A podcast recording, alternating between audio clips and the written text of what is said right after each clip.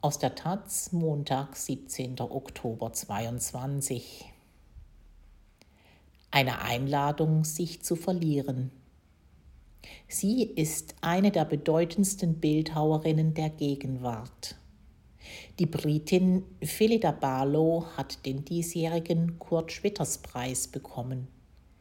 Ihre Arbeit Breach ist nun in Hannover zu sehen von Bettina Maria Brosowski.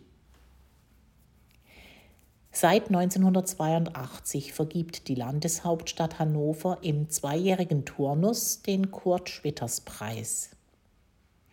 Die Auszeichnung, seit 25 Jahren durch die Niedersächsische Sparkassenstiftung finanziell alimentiert, lässt nicht nur das Herz von Reinhard Spieler höher schlagen. Jede, jeder könne dadurch die Luft der großen Kunstwelt schnuppern, wie es der Direktor des Sprengelmuseums durchaus ironisch ausdrückt.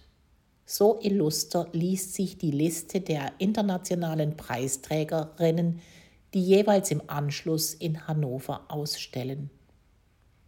Freilich, unter den nunmehr 17 Schwitters Ausgezeichneten finden sich nur vier Frauen, inklusive der aktuellen Preisträgerin, Philida Barlow aus London. Diese Schieflage veranlasste Spieler zu einer drastischen Maßnahme. Die Jury, zwar unter seinem Vorsitz tagend, war dieses Mal ausschließlich weiblich besetzt. Und noch etwas scheint anders, wenn auch vielleicht nur aus Zufall. Ausdrücklich versteht sich der aktuell mit 30.000 Euro dotierte Preis als Würdigung renommierter Künstlerinnen, deren Werk einen Bezug zum künstlerischen Schaffen des Namensgebers Kurt Schwitters aufweist. Aber gerade dieser Aspekt war bei den letzten Malen mitunter nur schwer nachzuvollziehen. Da fällt auf, wie kongenial im Geiste des hannoverschen Säulenheiligen nun Barlow arbeitet und wie souverän ihre riesige Raumarbeit Breach in der Wechselausstellungshalle des Sprengelmuseums das demonstriert. Breach, das englische Wort, lässt sich am harmlosesten mit Bruch übersetzen. Man kann es aber auch als Bruch im weiteren Sinne verstehen, als Verstoß gegen eine Regel oder eine militärische Konnotation einbeziehend als Bresche. Dabei schwingt dann die Metapher der Avantgarde mit, die im modernen Sprachgebrauch ihre Herkunft aus dem Kriegsjargon als Vorhut mit initialer Feindberührung wohlweislich längst abgelegt hat. Ein klug gewählter Titel also. Barlow, 1944 in Newcastle upon Tyne im nordöstlichen England geboren und vergangenes Jahr als Dame Commander des Orders of the British Empire in den Adelsstand erhoben, zählt zu den bedeutendsten Bildhauerinnen der Gegenwart. Daraus macht sie kein Aufhebens. Verheiratet mit einem Künstlerkollegen und Mutter von fünf Kindern hat sie auch dem vermeintlichen Karrierehemmnis Familie getrotzt. Kuratorin Karina Plath erzählt, auf die durchaus verletzende Bemerkung, dass sie nun eine Weile wohl eher Marmelade kochen statt Kunst schaffen könne, soll Barlow seinerzeit zurückgefragt haben, was denn daran falsch wäre. Viele ihrer kleineren, frühen Arbeiten beschäftigten sich mit Situationen aus dem häuslichen Alltag. Sie schuf Objekte für das Bügelbrett, den Fernseher, das Klavier oder den Lehnsessel.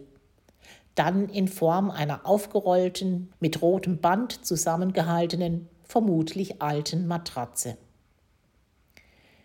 Ihr skurriler Humor, aber vor allem die Liebe zum einfachen, auch mal als Abfall angesehenen Material stellt Barlow in die unmittelbare Nähe zu Schwitters.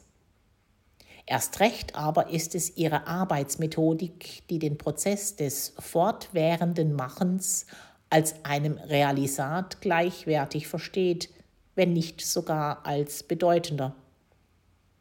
Viele der Arbeiten Barlows sind ortsspezifisch und temporär angelegt, verschwinden also absehbar wieder. Ein radikales Unterlaufen des Kunstmarktes. Drei Wochen lang hat sie nun in Hannover gearbeitet, zusammen mit vier Assistentinnen aus ihrem Londoner Studio sowie zwei Helferinnen von vor Ort. Lediglich eine Grundidee habe sie schon zu Hause in Großbritannien entwickelt, erzählt sie, nachdem sie den überwältigenden Maßstab des rund 700 Quadratmeter großen White Cube aus dem Hannoverschen Museum erfahren habe. Den leeren, gleichwohl physische Präsenz ausstrahlenden Raum durchdringt Breach nun mit einer materialisierten Diagonalbewegung, die zwei Seiten ausbildet. Die eine, stärker zerklüftete und lichter wirkende Front fordert die Besucherinnen dazu auf, sich zu verlieren in der Tiefe dieses Kombinationskonstrukts aus Skulptur, Malerei, Architektur und Szenografie. Die andere, man ist geneigt, sie eher als Rückseite zu lesen, ist homogener, geschlossener und in starken Farben gehalten. In der Höhenentwicklung greifen aufragende Teile hier bis knapp unter die Hallendecke. Nicht als aggressive Verletzung, sondern um den Blick auch nach oben zu lenken, die Grenzen des Raumes zu empfinden.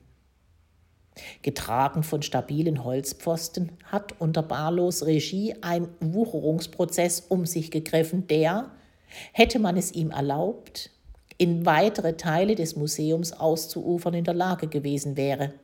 Ganz wie Schwitters Märzbauten in seinem Wohnhaus in Hannover, in Schweden oder an den Orten seines englischen Exils.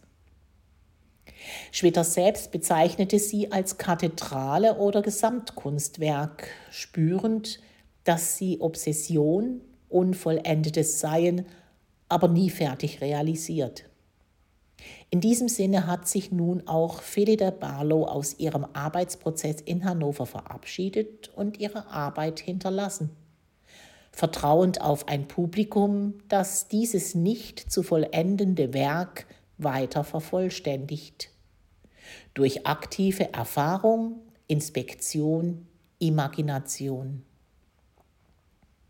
Felida Barlow, Breach, Kurt Schwitters Preis 2022. Bis 19. März 2023 Hannover Sprengelmuseum.